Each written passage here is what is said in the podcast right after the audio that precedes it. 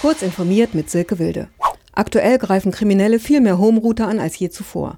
Das geht aus einer Studie des Antivirenherstellers Trend Micro hervor. Im März dieses Jahres registrierte das Unternehmen fast 194 Millionen solcher Angriffe. Die Sicherheitsforscher gehen davon aus, dass mit der Verlagerung von Firmendaten in Heimnetzwerke solche Attacken für Kriminelle lukrativer werden.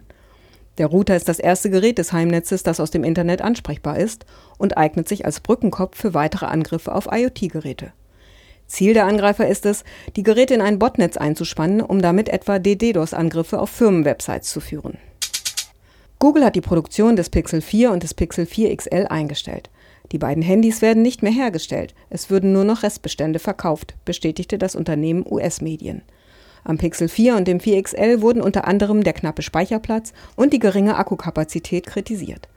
Auch die Kamera, bei Pixel-Handys traditionell marktführend, waren in Tests hinter den Erwartungen zurückgeblieben.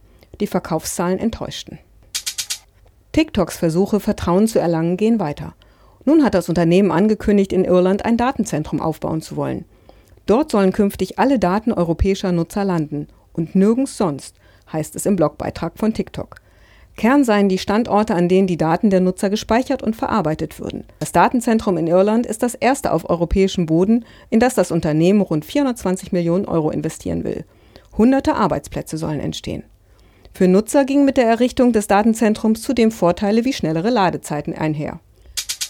Das US Department of State will den Kampf gegen mögliche Manipulation der US-Präsidentschaftswahlen durch ausländische Akteure verschärfen. Dafür setzt das US-Außenministerium eine Belohnung von bis zu 10 Millionen US-Dollar für Informationen aus, die auf Manipulierer der anstehenden Wahlen im September hinweisen. Bei dem in Aussicht gestellten Kopfgeld geht es vor allem um böswillige Cyberoperationen, die die Wahl- und Wahlkampfinfrastruktur beeinflussen und damit das Vertrauen der Öffentlichkeit in US-Wahlen untergraben. Diese und weitere aktuelle Nachrichten finden Sie ausführlich auf heise.de. Werbung. Sichere Kommunikation ist für dich und die Bundesregierung im Alltag unverzichtbar. Wenn du nicht willst, dass deine Ausweisdaten gehackt werden können und dich mit IT auskennst, bist du bei der BDBOS genau richtig.